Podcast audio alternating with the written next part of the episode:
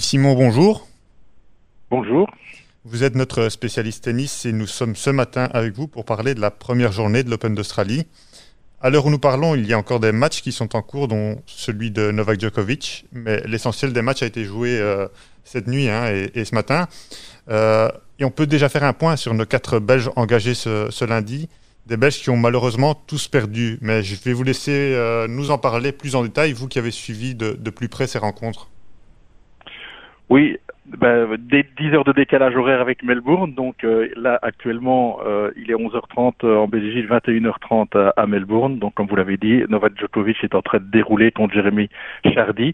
Très bonne entrée en matière. Au niveau belge, par contre, effectivement, c'est un peu la Bérésina, puisque 4 engagés, 0 qualifiés. Dire le score comme ça, c'est un peu dur parce qu'il y a eu du bon quand même euh, côté belge. Euh, on commencera par euh, Kirsten Flipkens qui a été battu par Venus Williams.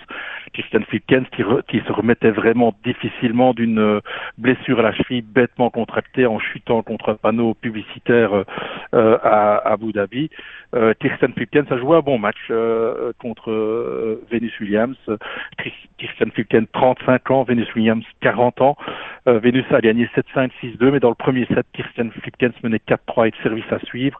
Et là, bon, ben, l'expérience euh, de l'aîné des Williams, ça fait la différence. Ensuite, euh, Isaline Bonaventure, elle euh, a connu un match qu'elle aurait pu gagner contre la Hongroise Temea Babos.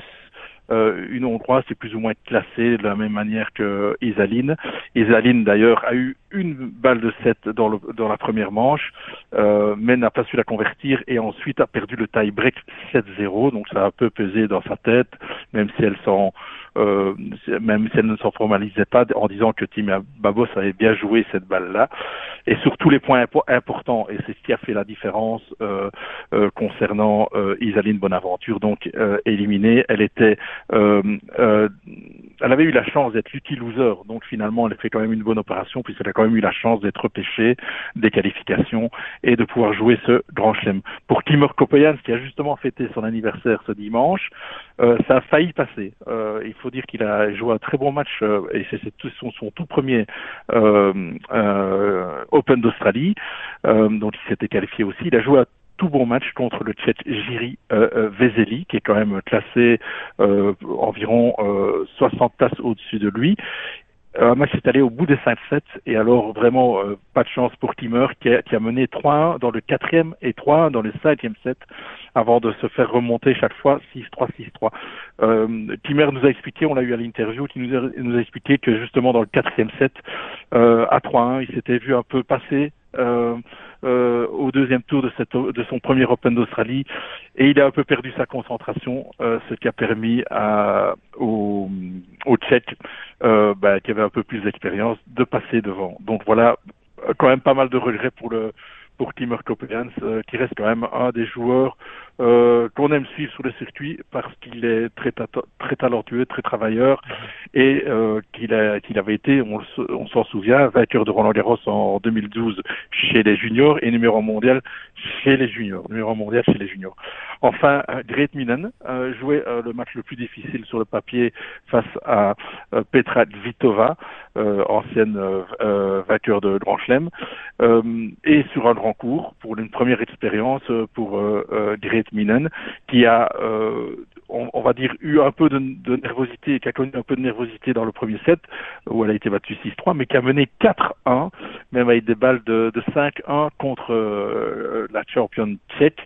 Malheureusement, bon, ben voilà, l'expérience a joué et donc de 4-1, le score est passé à 4-6 pour Kvitova. Et donc voilà, euh, un, 0-4, 4 euh, défaites, 4 défaites pour le tennis belge euh, pour la première journée à Melbourne. Euh, le score est rude, mais disons qu'il y avait quand même euh, pour un début de saison euh, quelques points positifs à retenir et surtout à espérer pour le reste de la saison des, enseignements hein, donc à, tirer pour nos Belges. Euh, d'autres joueurs étaient en lice cette nuit. Il y a eu des bonnes surprises, des déceptions. Que, doit-on retenir de ces, premiers coups de raquette à Melbourne? Je retiendrai surtout euh, deux grosses déceptions qui sont euh, particulières en cette période euh, un peu particulière du tennis aussi.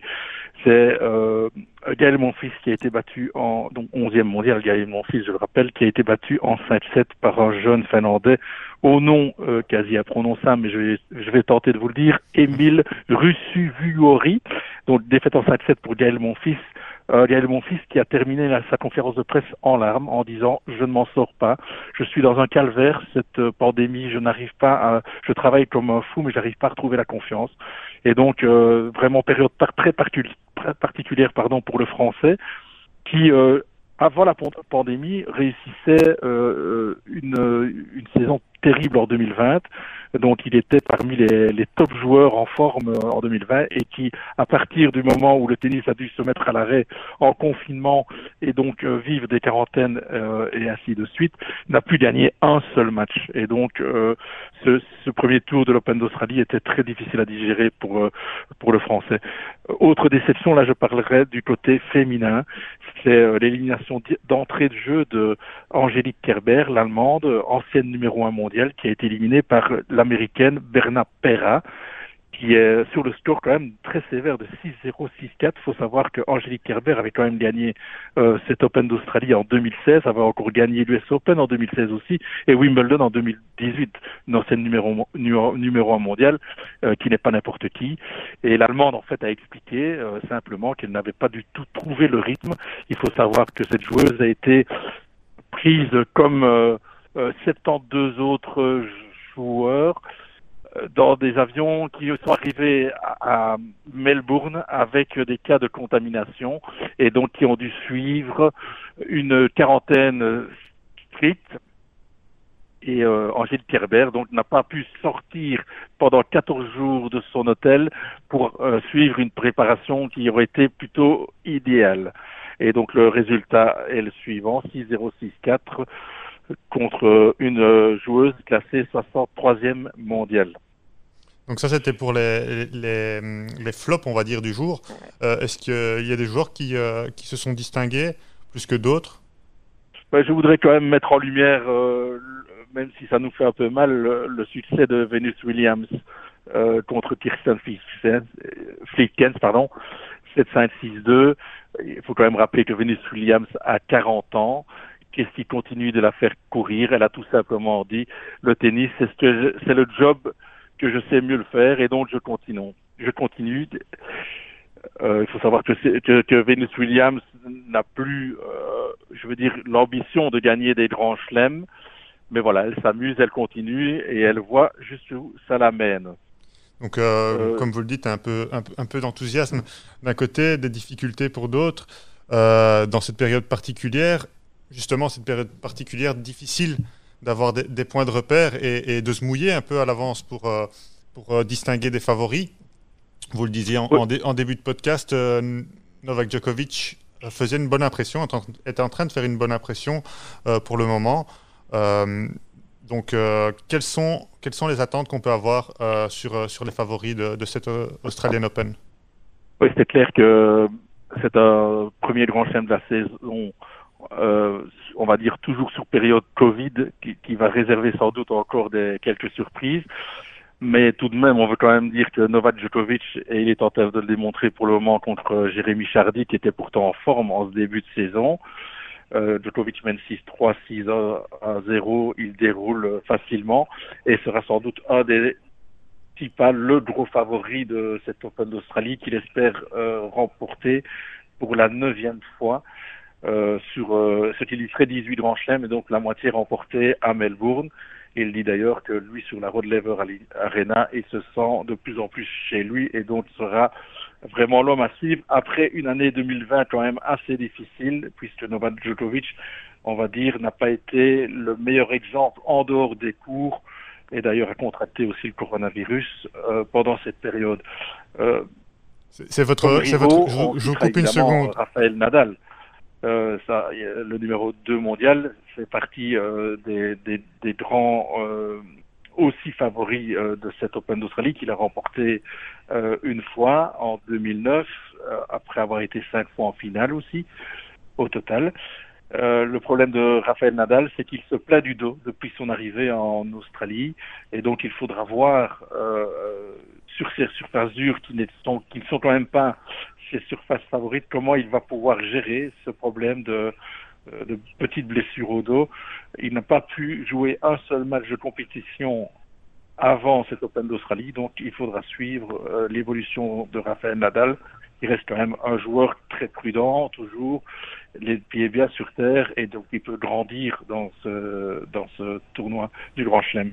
Si je comprends bien, donc euh, votre votre favori euh, chez, chez, les hommes, c'est Novak Djokovic. chez les dames, est-ce qu'il y a une une favorite qui se dégage?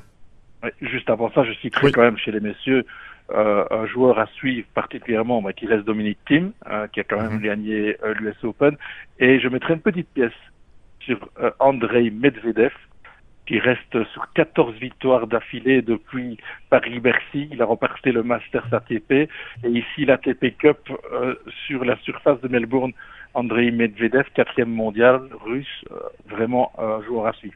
Côté féminin, on, on, on, va souligner quelques favorites puisque vous savez que euh, au niveau du circuit féminin, les, je veux dire, les surprises sont beaucoup plus euh, récurrentes dans, qu'au niveau masculin.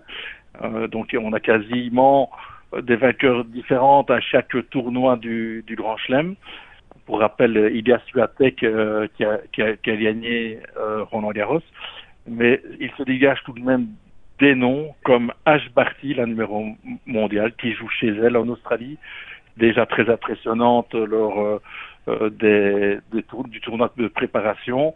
Naomi Osaka, euh, qui reste la, gagnante de, de 2019 et qui avait aussi remporté l'US Open l'année dernière.